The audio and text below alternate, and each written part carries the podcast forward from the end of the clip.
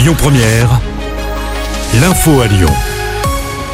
Bonjour Christophe et bonjour à tous.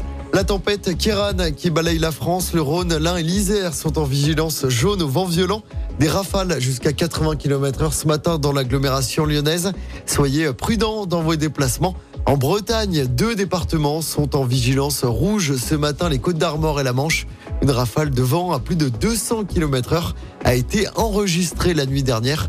Il n'a jamais soufflé aussi fort sur la Bretagne. La LFP va trancher aujourd'hui sur le sort du match annulé entre Marseille et l'OL.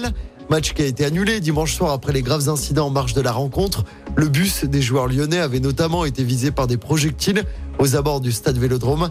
Fabio Grosso, le coach lyonnais, avait été sérieusement blessé au visage et a reçu 30 jours d'ITT.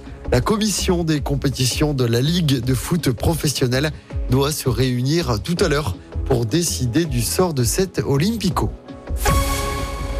Dans l'actualité, près de chez nous, à Tassin, les premiers habitants ont regagné leur logement de la promenade des Tuileries. Après la découverte de fissures sous la toiture d'un immeuble, une cinquantaine d'habitants avaient été évacués en urgence le week-end dernier.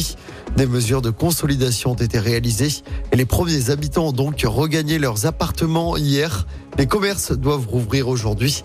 Les derniers habitants à réintégrer leur logement pourraient le faire ce samedi. À Lyon, le coup d'envoi aujourd'hui du 33e Salon des vins des vignerons indépendants. Ça se passe à la Altony Garnier pendant 5 jours. Ce rendez-vous des amateurs de vin est l'occasion de faire de belles découvertes à des prix attractifs.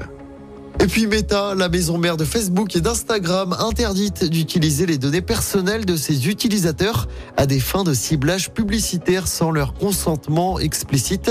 Décision du Comité européen de la protection des données. Meta a deux semaines pour se mettre en conformité. On passe au sport en basket. L'Asvel va-t-elle enfin remporter son premier match d'Euroleague de la saison? Réponse ce soir, les Villers-Banais se déplacent en Lituanie sur le parquet de Kaunas. C'est à partir de 19h.